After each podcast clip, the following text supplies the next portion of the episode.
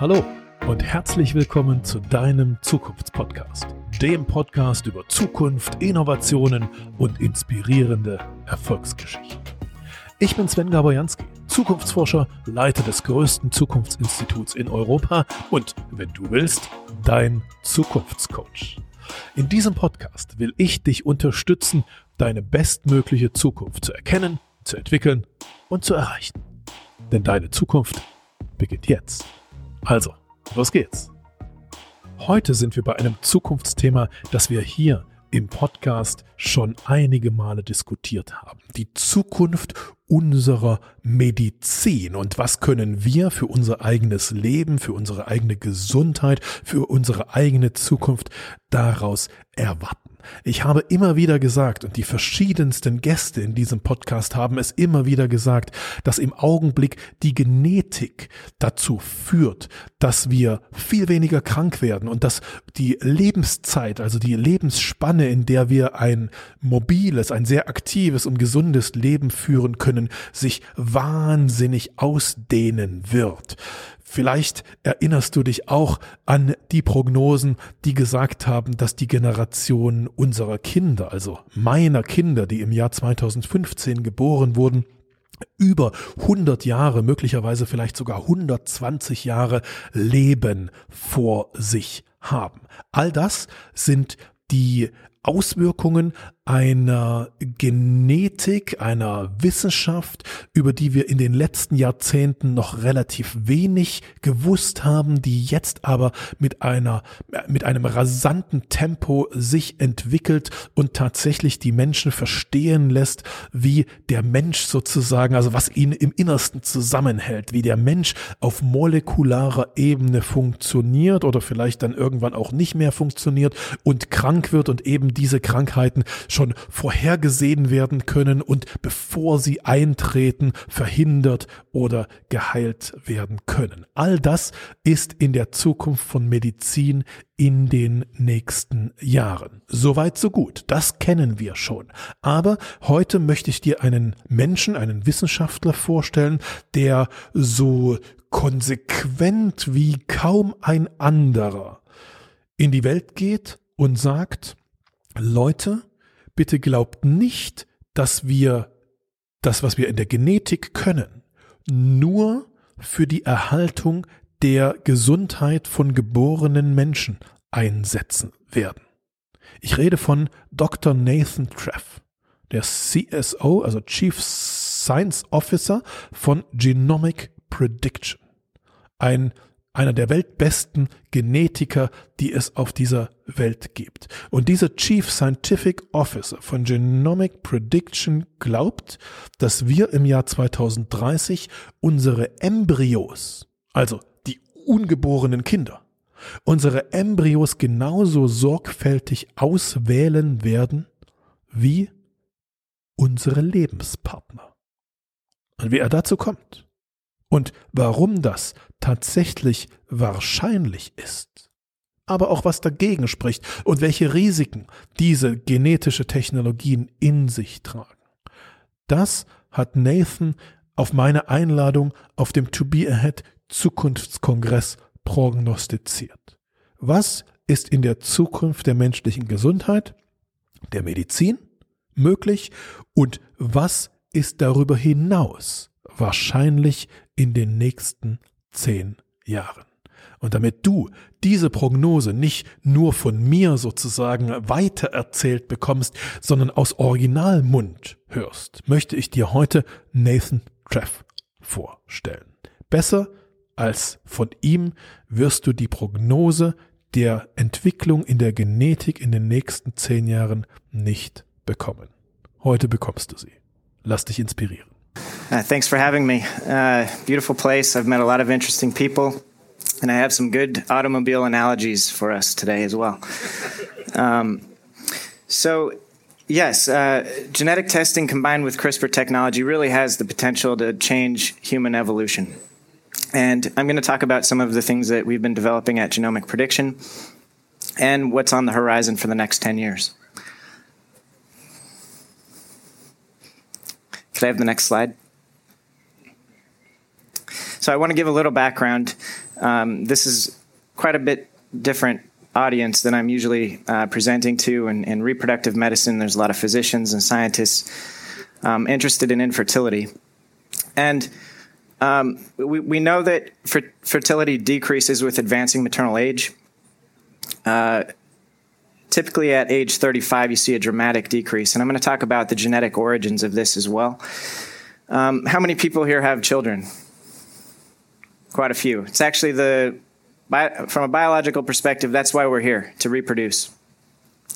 Uh, yes, I know. Uh, a lot of us uh, have made other decisions to do something with our lives as well, but from a biological perspective, that's really the only reason we're we're here. Um, and a lot of people don't have the ability to reproduce. This is the one in eight couples that you see here. I'm not going to ask how many people here have infertility because it's it's typically something people don't like to discuss. But one in eight couples of reproductive age have infertility, so it's a really common disease uh, to consider. Now, it turns out that in vitro fertilization um, test tube babies. This is the most effective treatment of infertility. Um, and Bob Edwards, who won the Nobel Prize along with Patrick Steptoe for performing the first IVF procedure and having success with this baby, uh, Louise Brown, who just turned 40 this year, um, again was the first to do this. And I'll just go through it briefly. It's probably hard to see the text, but uh, normally, you have ovulation of the egg in the ovary, fertilization in the fallopian tube, and then implantation in the uterus. But with IVF, you can bypass this pro- process by stimulating the patient, retrieving eggs, putting them in a petri dish, mixing them with sperm, and creating embryos. These are pre implantation embryos uh, in a dish. And it's only because of this process that we actually have the potential for genetic testing of pre implantation stage of development. And this is what we look like five days after fertilization. This is a human blastocyst. Um, it's made up of two different tissue types the inner cell mass, which becomes the embryo, and trophectoderm, which becomes the placenta. And we can actually remo- remove a few of the trophectoderm cells and perform genetic testing at this stage of development. Interestingly, the FDA doesn't consider this to be a human. A lot of it has to do with wanting to avoid uh, regulating a process that can actually re- result in discarding a human embryo.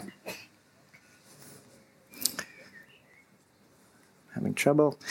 Right, so I mentioned the decline in fertility with advancing maternal age, and this is primarily due to incorrect segregation of chromosomes. So we refer to this as aneuploidy. And what you can see on the left is this, again, this increase uh, associated with infertility. When you think about the pre-implantation human embryo, aneuploidy is the most common genetic abnormality in humans. Uh, and so it's interesting that in Germany, testing for aneuploidy in the embryo is illegal. It's a lot like selling cars without an airbag, in my opinion. Could you imagine Germany outlawing airbags? So, this is actually true in, in several other countries, but Again, it's the most common genetic abnormality in humans, and we can now test for this and improve success rates. When we look at the overall prevalence, about 20 to 90% of pre implantation embryos have aneuploidy. And I went too far.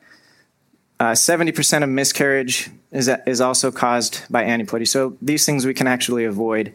But what I'm going to talk about primarily today are situations where patients without infertility actually come to the clinic to have their embryos tested for something like a single gene disorder. This is like cystic fibrosis, Tay Sachs.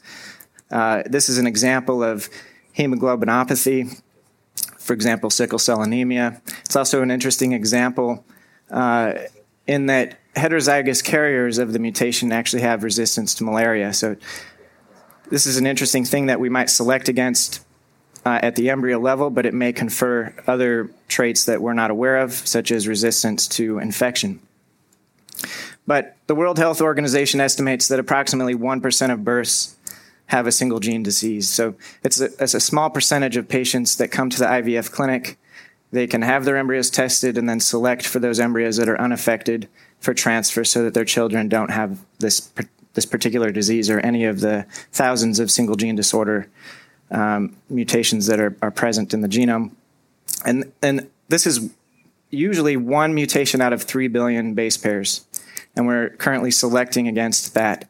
Um, and, and I'll talk about this a little bit later, but uh, if we continue to do this, someone like myself who has a polygenic disorder, type 1 diabetes, if my parents had that test, I wouldn't be here. And I'm not saying that I'm actually that particularly important or useful, but there are many people in our history, for example, Albert Einstein, Charles Darwin, who would have been selected against had we applied uh, genetic testing or their parents had applied methodologies that we're currently developing. So it's definitely something to consider. Uh, it also turns out that Ashkenazi are one of the more aggressive users of genetic testing. They actually test kids before they're matched to make sure that they don't have incompatible uh, carrier status. So the Grand Rabbi actually uses genetic information before determining whether or not the match is successful. And, uh, and there's a variety of diseases, and, and virtually all of these have been eliminated because of this type of a program. But what I want to talk about, and, and what I've talked about so far, is oh boy, monogenic or single gene disorders. This is really the tip of the iceberg. Again, I mentioned it's about 1% of the population. And what we're doing at Genomic Prediction is trying to expand genetic testing to include polygenic disorders. These are diseases caused by mutations at multiple positions throughout the genome. And until now, it's been very difficult to do this, and it actually hasn't been done uh, quite yet. But if we look at the prevalence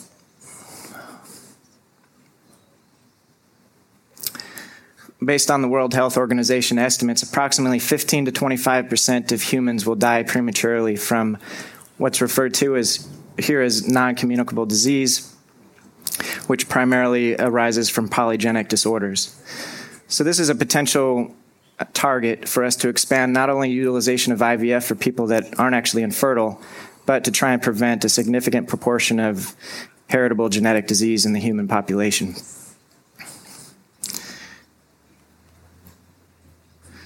Uh, I mentioned diabetes. This is an expensive disease to manage, so it also impacts society in general if we can reduce the prevalence of many of these diseases.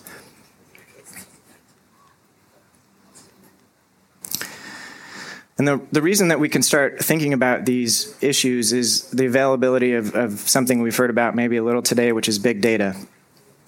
Uh, and it's the power of population level genetics. Until now, it's been difficult to identify the cause of polygenic disorders, basically because we don't have a sufficient sample size to develop a training set to identify these, these markers. Now, this is an example of a study published uh, about 10 years ago where just using DNA from individuals could accurately predict where they originate.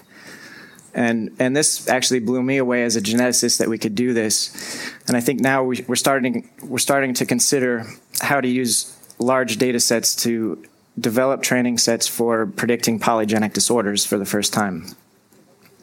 For example, the UK Biobank has 500,000 whole genome data sets on individuals with a variety of phenotypes, and we've started to use this particular uh, set of information to develop predictors for things like diabetes and hypothyroidism. There's also a program in the United States called the Million Veterans Project, and, and again, we'll have quite a large sample set to develop additional uh, tests for, for many more polygenic disorders.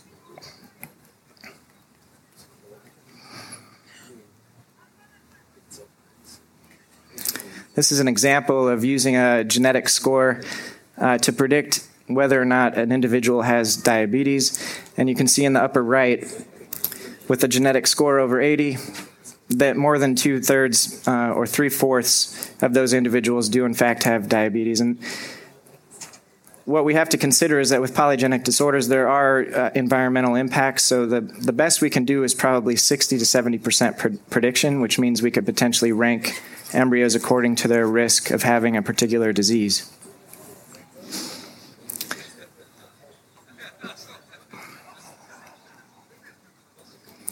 This is another example, uh, hypothyroidism, where we can approach 70% predictive value uh, using genetics alone.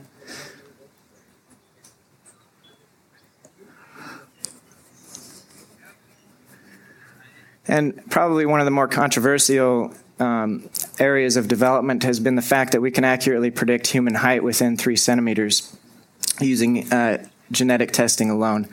And, and, many people are concerned that we're going to start to select embryos based on whether or not we think they're going to be tall. But you can actually use the other extreme, which would be to avoid uh, clinical dwarfism with this type of testing as well. Another factor that improves the predictive value of these polygenic scores is having uh, information uh, from the clinic. Um, and in our setting, when, when we have an embryo, obviously there's no clinical information about what they've gone through, but family history actually can substitute for that and improve the value of these, these uh, polygenic predictors.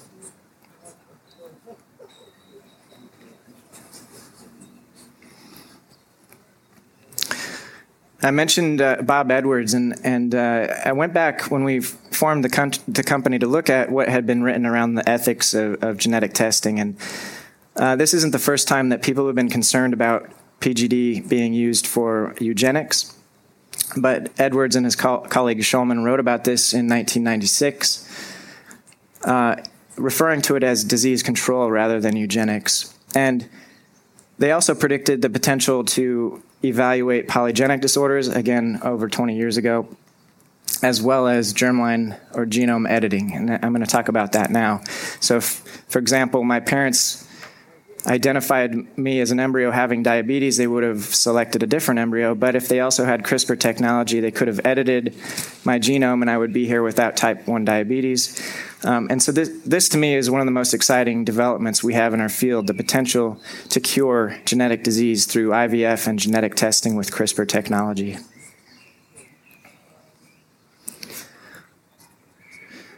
There have been several examples in the literature. Uh, recently, a group actually evaluated the ability to correct for a single gene disorder, and this is probably the first target for CRISPR technology. So, again, instead of having to discard an embryo because it has a mutation at one position in 3 billion, you could actually edit that position, and that embryo would, would be able to be transferred without having the disease risk there's some issues still with this technology that need to, to be uh, developed further in terms of safety. Uh, there are potential off target effects which we need to evaluate. Uh, there's mosaicism, so some of the cells may be edited while others aren't. And, and this is also an area in which we really need sufficient genetic testing technology in parallel with editing to make sure that the procedure is safe before application. Um, George Church actually uh, recently did some work to show that he could edit up to 62 genes in the pig, and this was meant to try and avoid rejection of tissue in humans so that they could transplant organs developed in the pig without rejection. And they, they so they targeted up to 62 loci. Uh, and when we think about polygenic disorders, right now what we're doing is really just a linkage based approach. So we're looking at SNPs that are inherited along with the mutations. We're not directly testing for the causative variants. So eventually, what we'll need to be able to do is whole genome sequencing. And this is a technology that I'm sure many of you have seen has actually surpassed Moore's Law. Uh, so the cost of whole genome sequencing has declined dramatically, and I think this is something we're going to see used more in our future. Um, probably there are some people here who haven't had a genetic test, but I, I imagine in 10 years every newborn will have something like this done. Uh, and, it, and it also has been shown recently that even having the information actually impacts um, individuals' health. So even if you can't necessarily edit your genome, you can understand it and, and live a different lifestyle that would prevent you from exacerbating whatever particular um, issue you might have. The other interesting thing about uh, George Church is he suggested, and it might be relevant here, that we could start to use DNA for data storage. Instead of using zeros and ones, you actually have A, T, C, and G, and it's a, a smaller um, footprint to actually save, store, and then read out information. The other interesting application of CRISPR is actually editing and, and removing an entire chromosome. And so this might be applicable to curing, for example, Down syndrome, so that instead of discarding those embryos with aneuploidy, you could edit and remove the extra chromosomes so that those embryos would still be eligible for transfer, but then without having a trisomy condition.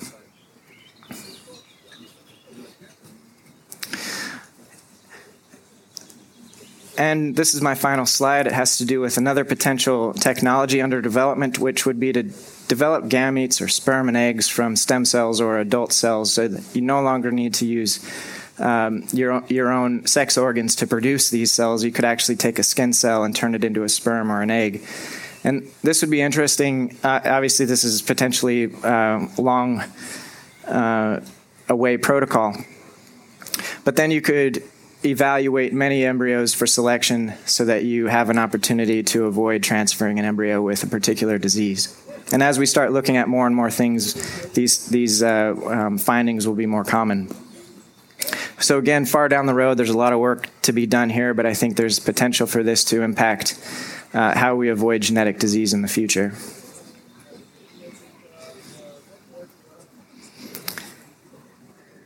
So, I mentioned that expanding genetic testing to polygenic disorders should potentially expand the utilization of IVF. For example, in Denmark, up to 7% of the population is born as a result of the use of assisted reproductive technology. And I think that's, that number is going to grow just based on the fact that many people are delaying childbearing, but also potentially to avoid serious genetic disorders in the future um, through whole genome testing, germline editing, uh, to prevent many of these diseases, which I've, I've mentioned.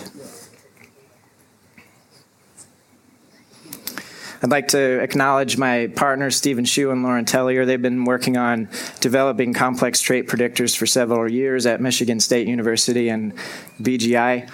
And for those of you who are interested, there is a, an, an interesting Netflix uh, episode called, on um, designer DNA and explained um, from Vox if you want to check that out. It's an interesting uh, presentation on the utilization of CRISPR technology and also, we recently uh, featured in an MIT technology review paper. And if you don't get a chance to talk to me, you can email me at nathan at genomicprediction.com. Thank you.